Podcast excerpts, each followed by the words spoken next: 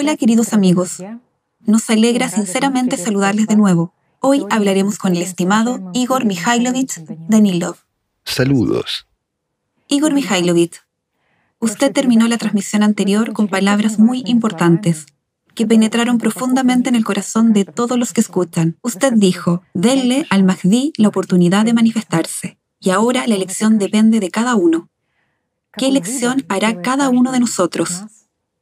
¿Y qué esfuerzos aplicaremos para construir la sociedad creativa, para construir el mundo que soñaron los profetas? ¿Sabe, Igor Mikhailovich? La transmisión anterior demostró cómo la elección de unos pocos individuos influyó básicamente en la vida de generaciones enteras e incluso destruyó toda una generación. Y de hecho, hasta qué punto mucha gente sigue sintiendo las consecuencias de esa elección que unos individuos una vez hicieron. Esto tiene un impacto muy serio en su destino. Y sabe, hoy más que nunca hay una alternativa y una oportunidad para que la gente haga una elección a favor de salvar el mundo y oponerse a Satanás con el fin de sacar el mayor número posible de personas de sus garras, para que pasen de la muerte a la vida.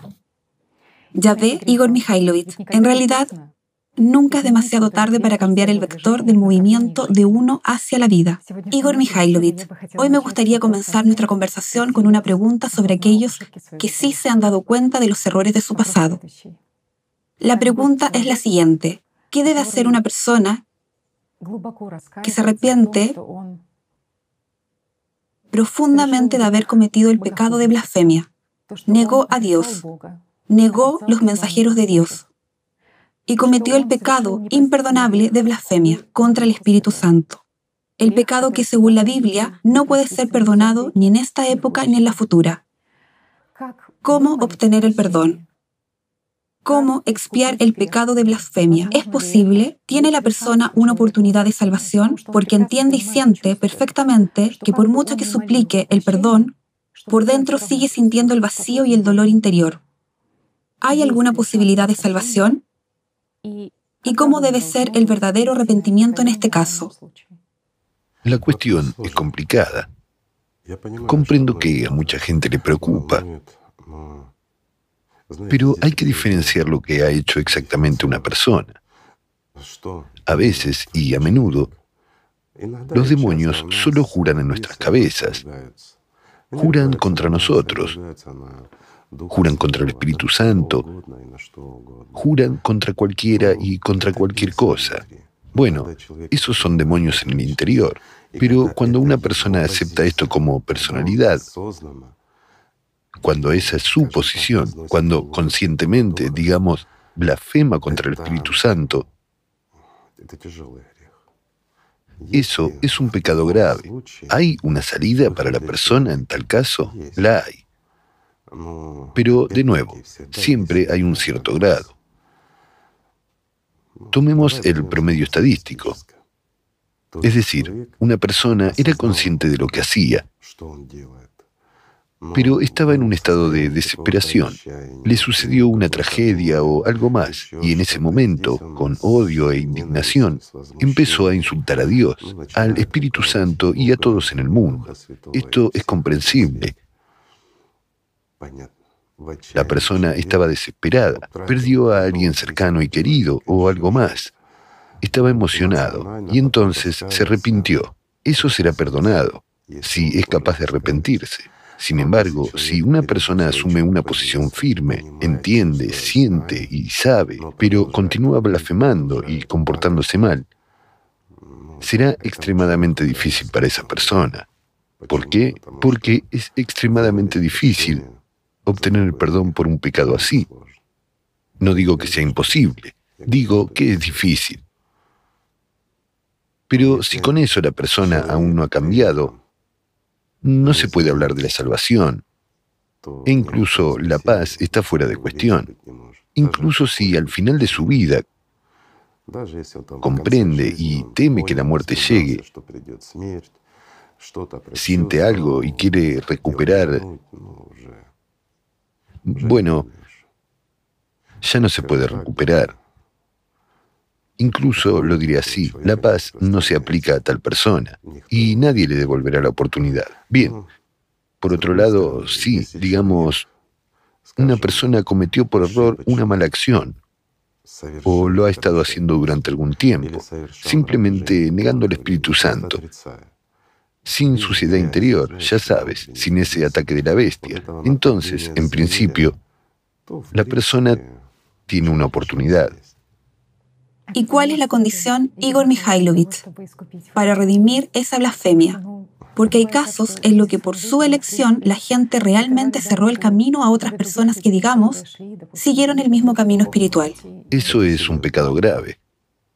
Digamos, cuando una persona que es un sacerdote, no importa de qué religión, pero se convierte en un muro entre Dios y otra persona, de pie, ya sabes, como una montaña, y esa persona no puede superar este sacerdote con el fin de llegar a Dios, entonces el pecado es tan grave que es peor que un asesinato.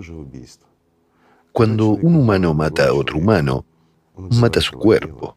Sí, priva a la personalidad de una oportunidad de convertirse en un ángel, pero no lo ataca como personalidad. Una persona que mata a otra persona está atentando contra la persona. Y puede haber muchas razones para ello. Sí, es un pecado mortal. Si le quitas la vida a alguien, no podrás devolvérsela. Pero cuando una persona se interpone deliberadamente en el camino hacia Dios, por así decirlo, entiende lo que está haciendo al mismo tiempo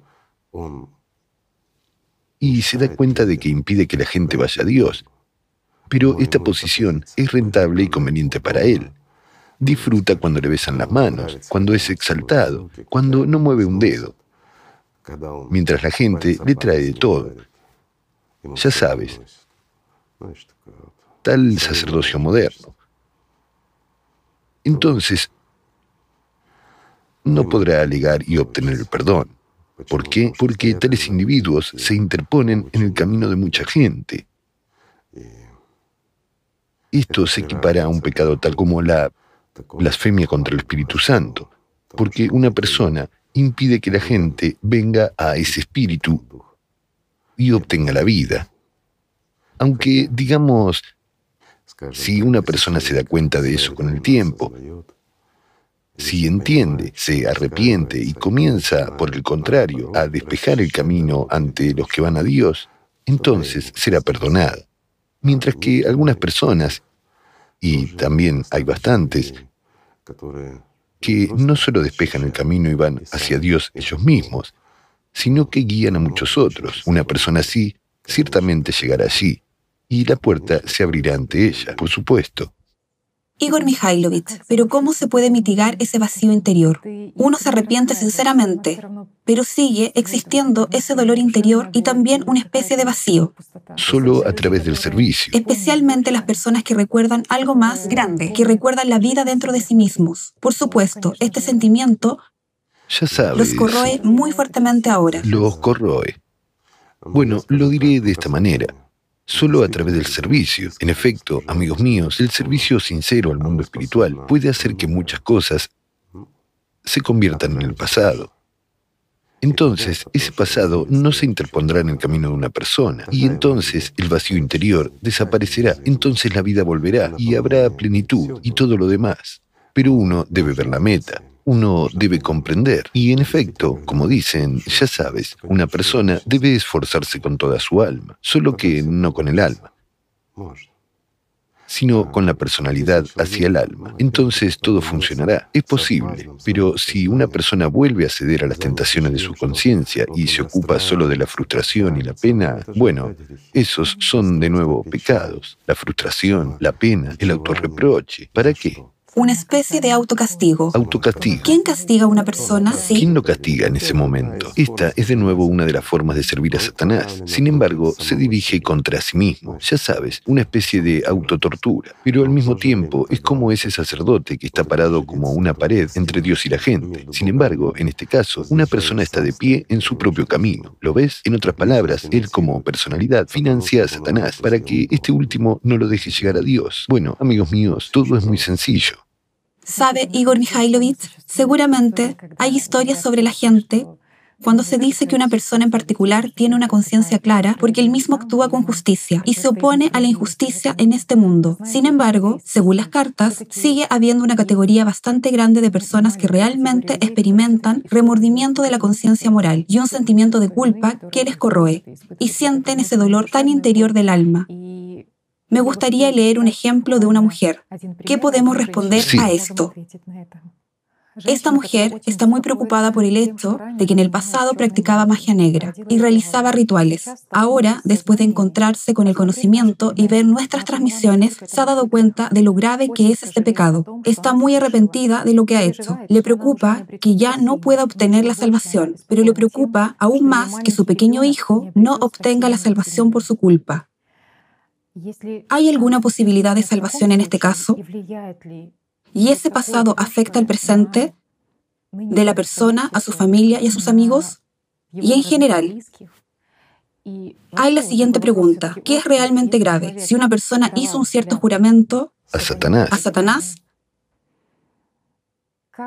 ¿cómo puede volver todo atrás?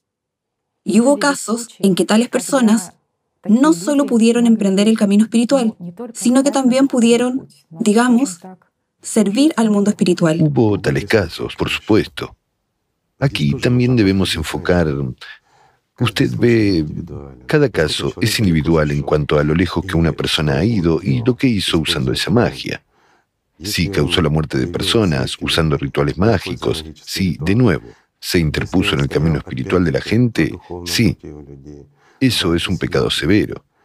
Mientras que si una persona practicó la magia negra para obtener algunos beneficios materiales en este mundo, para sí mismo o para su familia, bueno, ya sabes, es como echar las cartas. Sí, es un pecado. Sin embargo, si uno realmente hizo un juramento a Satanás, es un pecado severo si le sirvió. Pero ¿puede una persona salir? Sí, puede. Sin embargo, aquí también en tal caso, debe ir a través del servicio, debe servir al mundo espiritual cien veces más y hacer cien veces más acciones amables y buenas. En otras palabras, guiar a la gente de la oscuridad a la luz. Entonces, ciertamente será perdonado. Esto es realmente sorprendente, porque también estas personas que básicamente sí saben lo que es la magia, pero también saben lo que es Dios. Lo saben. En primer lugar, por lo tanto, porque se encontraron directamente. Lo diré así, no es ni mucho menos un caso raro cuando las personas que incluso juraron a Satanás, que realmente practicaron la magia de forma seria y profunda, al final simplemente huyeron de allí. Esto es un hecho frecuente. ¿Por qué?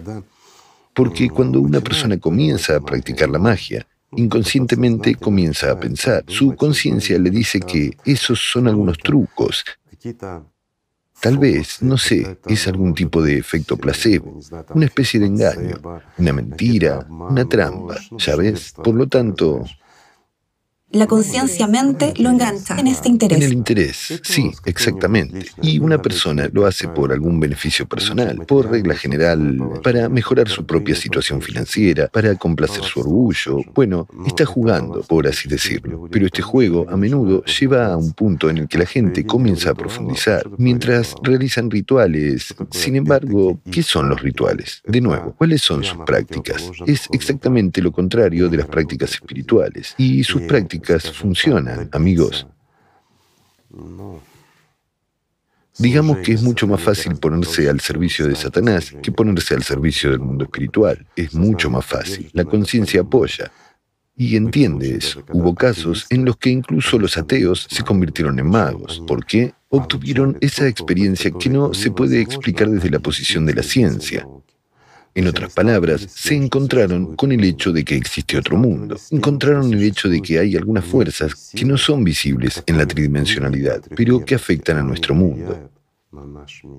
Que efectivamente, después de realizar ciertos rituales, sin contactar con una persona, digamos, un objeto de manipulación, las cosas que se hicieron en el ritual realmente suceden. Entonces, esos mismos ateos se inspiran, por así decirlo, y comienzan a servir ferozmente a Satanás.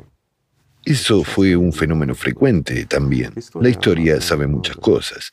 Pero también ha habido momentos en que los mismos ateos, convirtiéndose en magos, de nuevo, a través de los juegos, sobre todo se extendió a través de, ya sabes, esta invocación de los espíritus. Sí. A través de tales... Ese tipo de juegos también. Jugando. A través de los juegos se profundizó en el servicio a Satanás.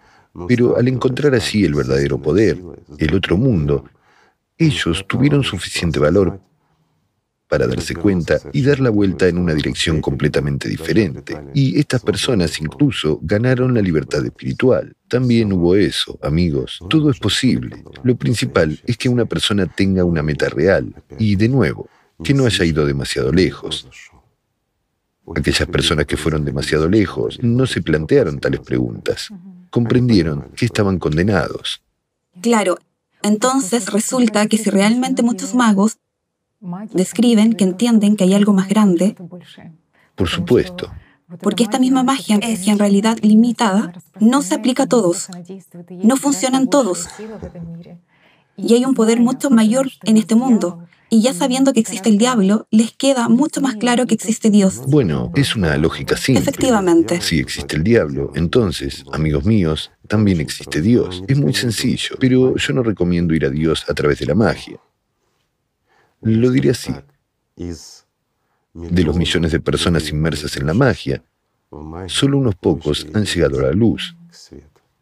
Por lo tanto, es más fácil ganar en una lotería deportiva. Agrada que los que conocen el sistema desde dentro y cómo funciona salieron y sacaron realmente Sí, y trajeron beneficio. a mucha gente de las garras de Satanás. Igor Mikhailovich.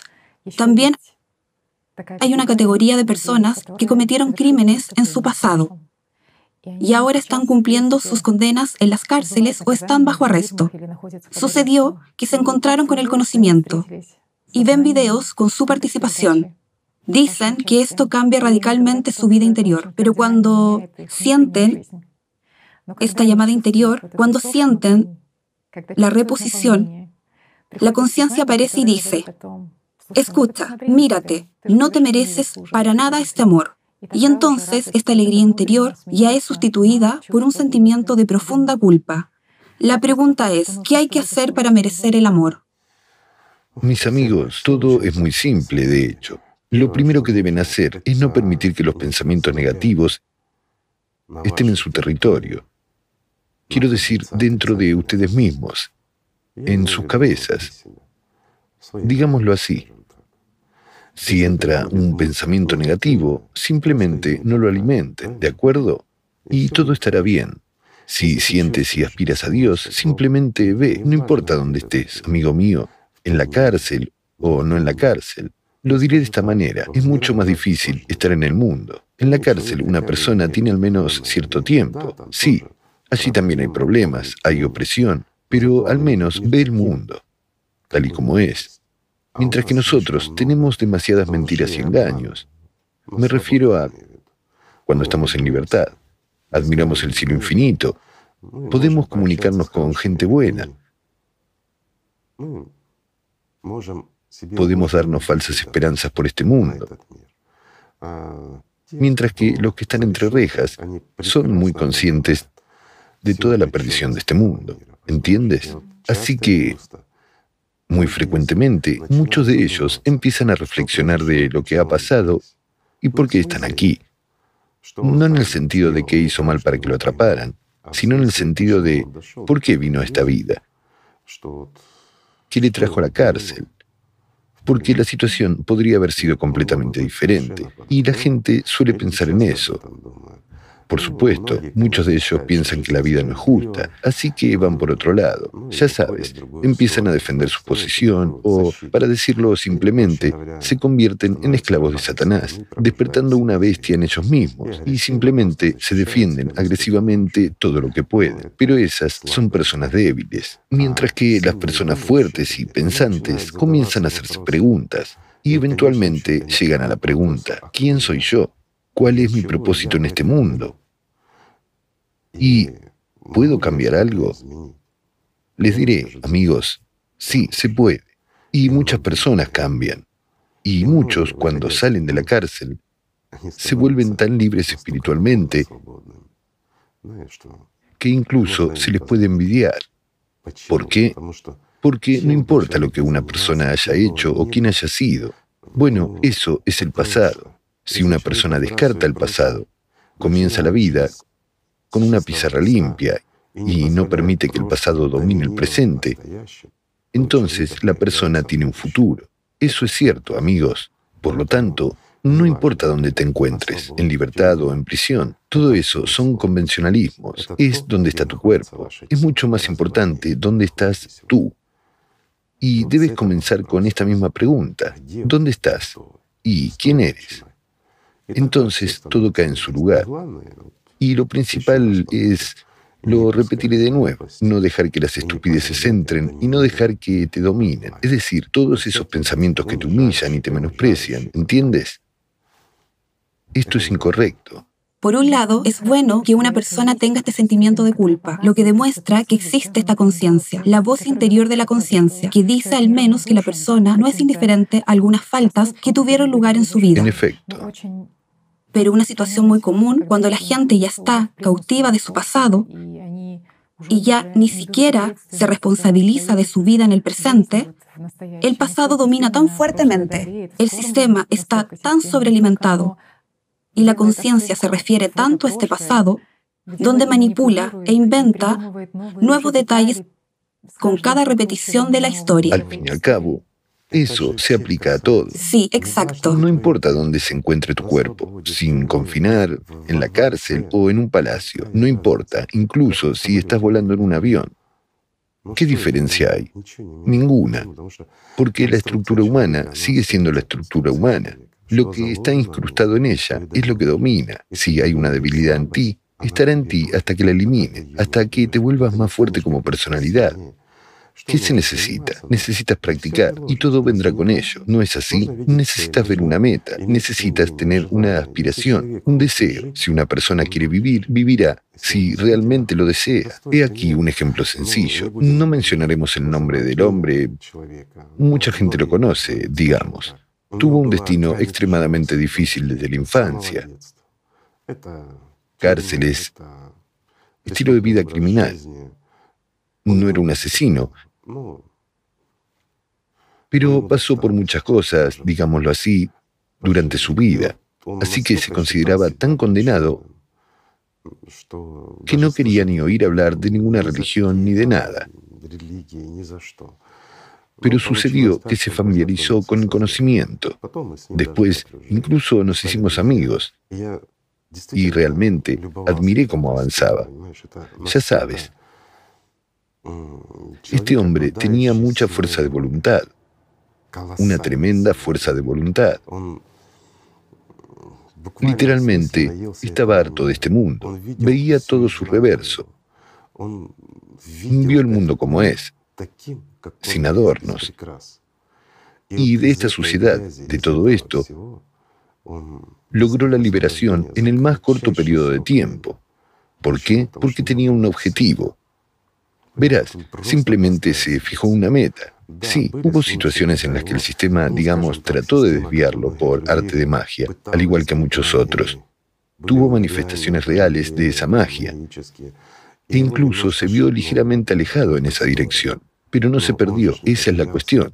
¿Ves? Se corrigió al instante. En otras palabras, la magia impacta sutilmente de todos modos. Por supuesto. Sí, realizaba las prácticas de forma rigurosa. Está claro que se convirtió en algo absolutamente no rentable para el sistema, simplemente no rentable, causándole pérdidas. Voy a dar un ejemplo simple, mis amigos. Por ejemplo, los pensamientos vienen a nosotros y empezamos a alimentarlos con nuestra propia vida. ¿No es así? El sistema lanza alguna imagen en nuestra cabeza y empezamos a pensar, ¿qué clase de imagen es esa? ¿De dónde viene? ¿Para qué sirve? No importa cuál sea. Por ejemplo, amigo mío, vas a trabajar, no importa. Te levantas por la mañana y vas a trabajar. Y aquí el sistema empieza a decirte, en el sentido literal de la palabra, como a todo el mundo, habitualmente lo que tienes que hacer por la tarde. Sí, o mejor aún, lo que vas a comer para el almuerzo. Empieza a planificar tu vida. Empieza a mostrarte en, tu cabeza lo que se supone que tienes que comer. Y tú empiezas a darle vueltas, empiezas a prestarle atención. Una simple pregunta, ¿dónde estás en este momento? ¿Estás ya comiendo? ¿Estás ahí y eligiendo lo que vas a comer? Mucha gente dirá, al fin y al cabo, esto es planificar. Sí, pero yo diré, esto es robarte mientras estás planeando lo que vas a comer. El sistema ya te está comiendo a ti. Es más, vendrás a un restaurante o a una cafetería donde almuerzas en el trabajo. Enfatizo, en el trabajo. Vendrás y elegirás. Bueno, en general, tú ya sabes lo que vas a comer. Pero no, hay que jugar, saborearlo. ¿Ves? En otras palabras, matar el tiempo. Pero no es el tiempo lo que estás matando. Estás matando tu propia vida, esa vida que podrías haber ganado. En lugar de dar este tiempo, este poder al mundo espiritual, se lo das a Satanás para dibujos e imágenes. No es así, así es. Así es como se pierde la vida. Con tales imágenes y pensamientos, se nos quita toda la vida. Con nimiedades que no tienen nada que ver con nuestra vida real tridimensional aquí. Así que mi amigo lo hacía de una manera un poco diferente. Si le llegaba un pensamiento, lo aceptaba de una manera un poco diferente. Lo hacía de tal manera que se convirtió en algo poco rentable para el sistema. Después de todo, una imagen es una imagen. Una imagen tiene una forma determinada. Para que esa forma llegue y se despliegue en ti, originalmente contiene energía. Así que cuando absorbía esa energía, pero no mantenía la imagen, se estaba convirtiendo en algo no rentable para el propio sistema, en el sentido literal de la palabra. Sí, existe tal cosa. Bueno, eventualmente mucha gente comienza a sentir eso, digamos, en una cierta etapa de su desarrollo espiritual, pero pocas personas utilizan esto. O bien tratamos de apartarnos de estos pensamientos, ya sabes, como en la práctica del círculo, en una meditación, empujar todo fuera de nuestro territorio o sumergirse, ahondar en el loto. De nuevo, dejando todo en la superficie. Eso es lo correcto. Es simple y fácil. Pero hay personas con otras características, como este tipo, ya ves, que era un guerrero en vida. Siempre se esforzó por algo y logró lo que quería. Y en este caso, simplemente entendió cómo funciona el sistema. Bueno, tuve que explicárselo muchas veces, pero finalmente lo entendió. Entendió que son energías, entendió en qué se basa y cómo funciona dominó perfectamente las prácticas, esa misma pirámide y el Chetbury, a la perfección porque las realizaba con un objetivo. Y para dominar eso hay que saber qué se hace, para qué se hace esto, y tener una actitud madura al respecto. Por ejemplo, si un zapador desminara, digamos, sustancias explosivas, unos explosivos u otra cosa, de la misma manera que realizamos las prácticas, no nos quedaría ni un solo zapador en el mundo. La profesión de zapador no existiría en el mundo. ¿Lo ven?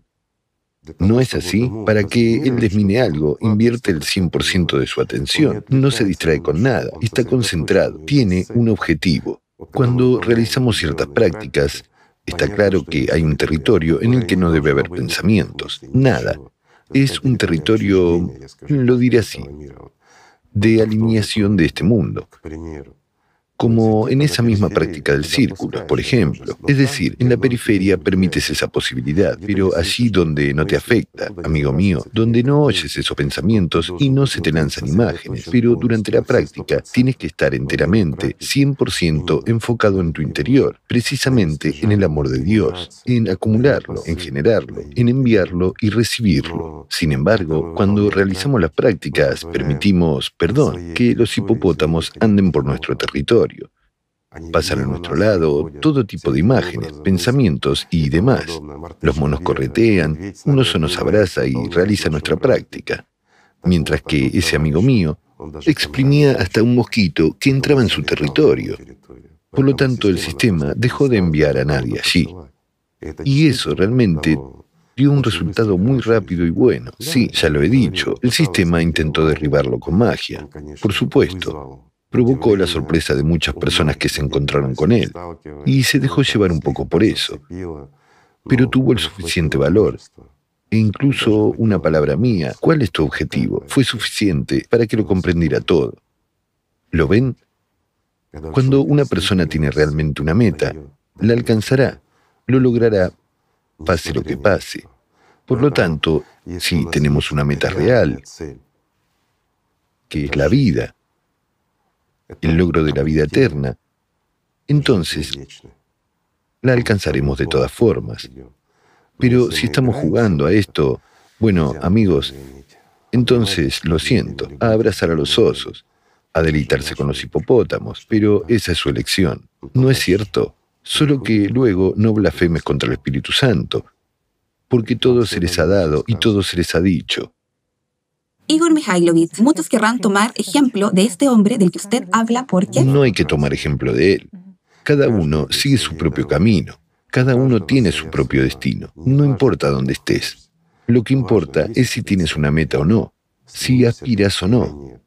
Sabes, mucha gente dice, sí, tengo una meta, quiero y aspiro al mundo espiritual. Muchos incluso dicen, yo aspiro a servir, y así sucesivamente. ¿No es así? Sí, quiero, en palabras, pero ¿y en los hechos? Y eso es lo importante tomar una decisión madura sobre lo que se quiere y sopesar todos los pros y los contras. Ya sabes, la gente dice, sí, quiero servir, pero inmediatamente, espera, el servicio requiere mucho tiempo, ¿no? ¿Cómo? Tengo una madre aquí, una abuela allí, tengo un tío, por ejemplo, tengo muchas cosas, tengo amigos que me alaban. ¿Por qué necesito el servicio, verdad? Pero espera, tú mismo estás diciendo que quieres servir, así que sirve. ¿Te obstaculizan tu madre, tu abuela, tu tío, tus amigos? No, Amigo mío, nada te obstaculiza, excepto Shaitán en tu cabeza. Si no lo derrotas, entonces eres su esclavo. Y tu destino ya está determinado. Pero si tienes una meta y valor, no perderás. ¿No es cierto? Todo es posible. ¿Sabes? A una persona se le da lo más importante, la libertad de elección y una fuerza enorme. Una persona tiene suficiente fuerza para ganar la vida. Todo lo demás es una excusa. Igor Mikhailovich, usted dijo que su amigo exprimió incluso un mosquito que voló en su territorio. Por supuesto, la gente tendrá una pregunta. ¿Cómo hacer para que no sea rentable para el sistema para incluso ir por el mismo camino? Lo diré de forma muy sencilla. Hay que ser un humano con la letra H mayúscula, ser devoto del Señor y sostener firmemente eso, sostener esto internamente. Sabes, mucha gente demuestra su espiritualidad delante de otras personas. No deberías demostrarla delante de la gente. Demuéstralo frente a ti mismo. Demuestra tu espiritualidad y valor ante Shaitán. Eso es lo importante, y Alá lo apreciará. Pero cuando es una bravuconada, cuando está delante de la gente, entonces son los demonios jugando. Nada más, Dios no apreciará esto. Dios apreciará tu amor y tu devoción. Igor Mikhailovich, y cuando la gente no ve sus pecados, cuando viven y comparten que parece que tienen vida cómoda, tienen buenas relaciones con la gente a su alrededor. ¿Qué indica esto? Esto indica que una persona no se está moviendo a ninguna parte en este momento. Es como un barquito en un muelle. Está atracado en un pantano tranquilo, esperando que su madera se pudra, para hundirse y quedarse para siempre en ese pantano.